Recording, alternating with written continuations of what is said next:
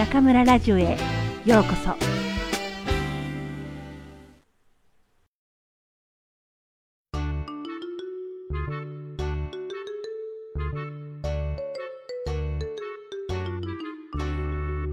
窓際のトットちゃん。黒柳徹子。その4お嫁さん。今日トットちゃんは悲しかった。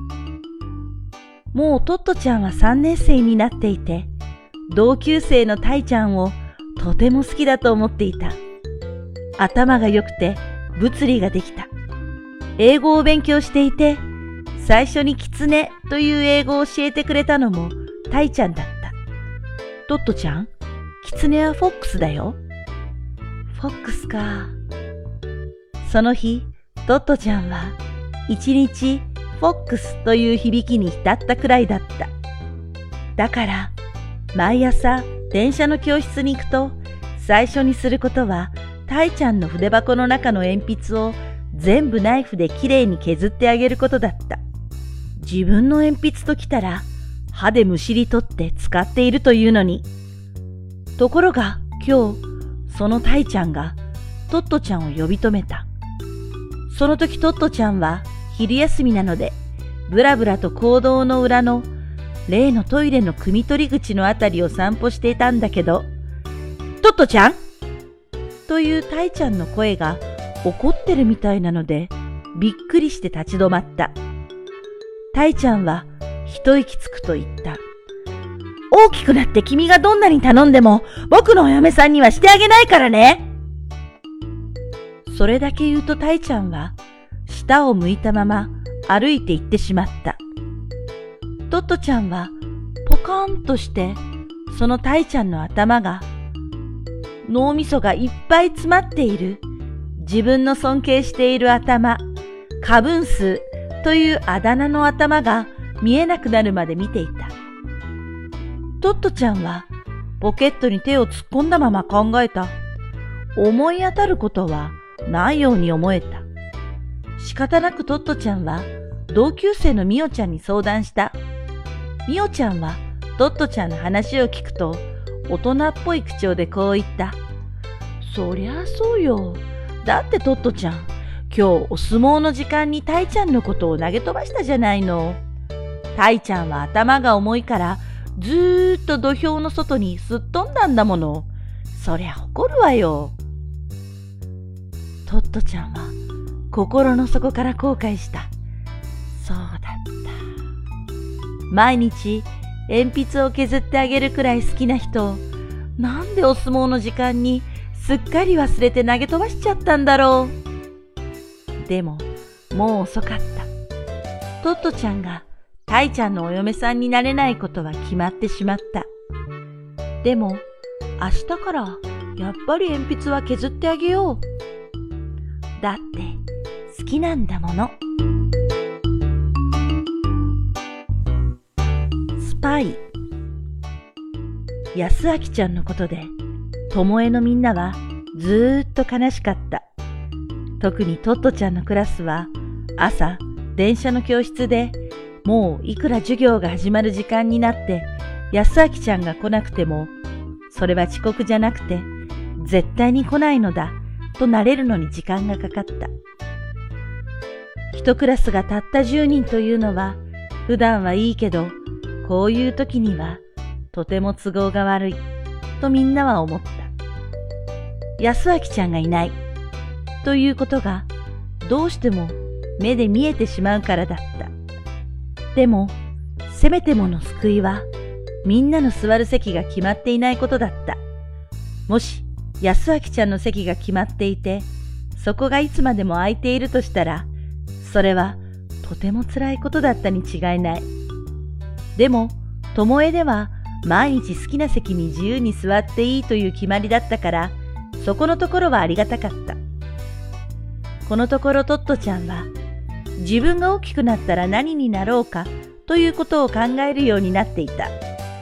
もっと小さい頃はちんどん屋さんとかバレリーナとか思っていたし、初めて巴に来た日には駅で電車の切符を売る人もいいと思った。でも今はもう少し女らしく何か変わっていることを仕事にする人になりたいと考えていた。看護婦さんもいいなぁ。とトットちゃんは思いついた。でも、と、すぐにトットちゃんは思い出した。この前、病院にいる兵隊さんをお見舞いに行った時、看護婦さんは注射なんかしてあげてたじゃない？あれはちょっと難しそうだ。そうかと言って何がいいかな言いかけて、突然トットちゃんは嬉しさでいっぱいになった。なんだ、ちゃんとなるもの前に決めてたんだ。それからトットちゃんは、タイちゃんのそばに行った。ちょうどタイちゃんは、教室でアルコールランプに火をつけたところだった。トットちゃんは得意そうに言った。私、イになろうと思うんだ。タイちゃんはアルコールランプの炎から目をトットちゃんに向けると、じっとトットちゃんの顔を見た。それから少し考えるように、目を窓の外にやり、それからトットちゃんの方に向き直ると、響きのある利口そうな声で、そしてトットちゃんにわかりやすいように、ゆっくりと言った。スパイになるにはね、頭が良くなくちゃなれないんだよ。それに、いろんな国の言葉だってできなくちゃなれないし。そこまで言うと、タイちゃんはちょっと息をついた。そして、目をそらさずに、はっきりとトットちゃんを見ていった。第一、女のスパイは顔が綺麗じゃなくちゃなれないんだよ。トットちゃんは、だんだん目をタイちゃんから床に落とし、顔も少しうつむくような形になった。それからタイちゃんは少し間を置き、今度はトットちゃんから目をそらして小さな声で考えながら言った。それに、おしゃべりの子はスパイにはなれないんじゃないかな。トットちゃんはびっくりした。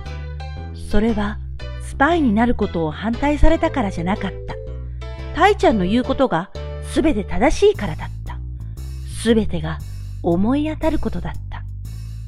トットちゃんはどこをとってもスパイになれる才能はないと自分でもよくわかった。タイちゃんが意地悪で言ってるんじゃないことはもちろんだった。スパイは諦めるよりしかなかった。やっぱり相談してよかった。それにしても、トトットちゃんは心の中で考えた。すごいタイちゃんは私と同じ年なのに、こんなにいろんなことがよくわかってるなんて。もしタイちゃんがトットちゃんに、僕、物理学者になろうと思うんだけど、なんて言ったら、一体どんなことを言ってあげられるだろうか。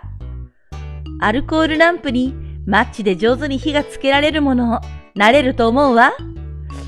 でも、これじゃあちょっと子供っぽいかな。英語でキツネやフォックスで靴はシューズって知ってるんだもの、なれるんじゃないの？これでも十分じゃなさそうだ。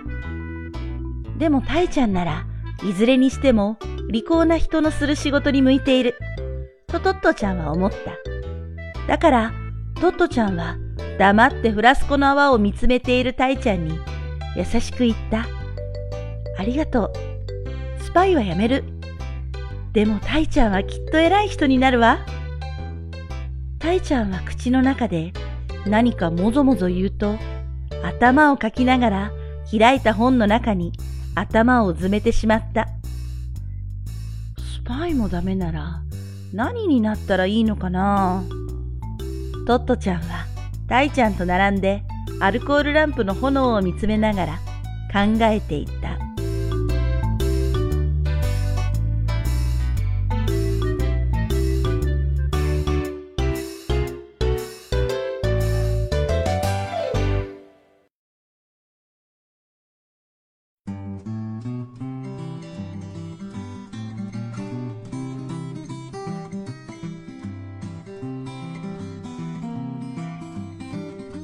皆さんこんばんは。今夜も中村ラジオへようこそ。私は当ラジオ局のディスクジョッキー、中村です。リスナーの皆さん、ゴールデンウィークをいかがお過ごしでしょうか？ゴールデンといってもそれは日本のお話。中国は金、土、日の3連休。おまけに私は日曜日は第二学位の授業があるので、普通の週末とそう変わりません。それに引き換え、日本はゴールデンウィークというだけあって、4月29日の昭和の日、土日を挟んで5月3日の憲法記念日、4日の緑の日、5日の子供の日、6日の振り替え休日と、最短でも5連休ですから、今頃日本の人は、それぞれ素敵なお休みを満喫していることでしょうね。たった2日の休みに加えて、武漢はあいにくの雨で、私は部屋でのんびり過ごしています。若い頃は、休みとなれば喜び勇んでどこかに出かけたものですが、今は街に溢れる若者パワーの前に足が出ませんね。メーデーの夜は学校近くのシャオカオディエンに行って、大好きなヤンローチュアンやチージュアを食べながら、四川天涯で全国の労働者のために乾杯をいたしました。さて、おかげさまで大好評いただいている窓際のトットちゃん。本日はちょっぴり切なくなるトットちゃんの初恋のお話でした。中国の初恋とは違って、日本の初恋は初めて異性に対して好意を持つことを言いますから、大体早い人は小学校の低学年までに経験しています。我らがトットちゃんが淡い恋心を抱いたお相手は、タイちゃんこと山之内泰治さん。頭がとても良かったタイちゃんは、大人になると日本を代表する物理学者となり、物理に関心がある人なら誰でも知っているアメリカ・イリノイ州にあるフェルミ国立加速研究所の副所長と物理部長を務めていたそうです。船団は双葉より芳しという言葉がありますが、大成する人は本当に幼少の頃から優れているんですね。トットちゃんはこの大好きなタイちゃんをついお相撲で投げ飛ばして、絶対にお嫁さんにしてあげないと言われてしまいます。黒柳徹子さんは今年、御年83歳になられるのですが、実はずっと未婚なのです。まさかだとは思いますが、この一言がトラウマになって、そんなことはありませんね。このタイちゃん、休み時間に教室でアルコールランプに火をつけて実験なんかしちゃう男の子なんですが、スパイになりたいと言ったトットちゃんに、スパイは顔が綺麗じゃなくちゃなれないし、おしゃべりの子はスパイになれないという名言を吐いて、一瞬でその夢を打ち砕いてしまいます。私は子供の頃から先生になりたかったから、あまり他の夢を考えたことはなかったんですが、もし男の子に生まれていたら、きっと料理人になっていたと思います。私のウェイボーをご覧になっている方ならよくご存知だと思いますが、私が教えること以外に興味があるといえば、そう、食べること。人が服を買ったり、旅行するお金まで食に使っていると言っても過言ではありません。昨べも、天皇の料理版というドラマを見て、やっぱりシェフはいいなぁ、と感激したところです。普段はほとんど自炊はしていないんですが、ごくたまに2日間かけて中村特製カレーライスを作って学生たちに振る舞うことがあります。彼らがお世辞にも美味しいと言ってくれると、なんだか幸せな気持ちになります。美味しい料理って本当に人を笑顔にする不思議な力がありますよね。今夜もまたどこかで美味しくて幸せな気分に浸りたいものです。5月に入り、武漢はとうとう気温30度の世界に突入。これから4ヶ月猛暑が続きます。リスナーの皆さん、くれぐれも熱中症には気をつけて、こまめに水分補給をしてくださいね。それからしっかり食べて夏バテなんかに負けないでください。それでは皆さん、また次回、ここでお会いしましょう。おやすみなさい。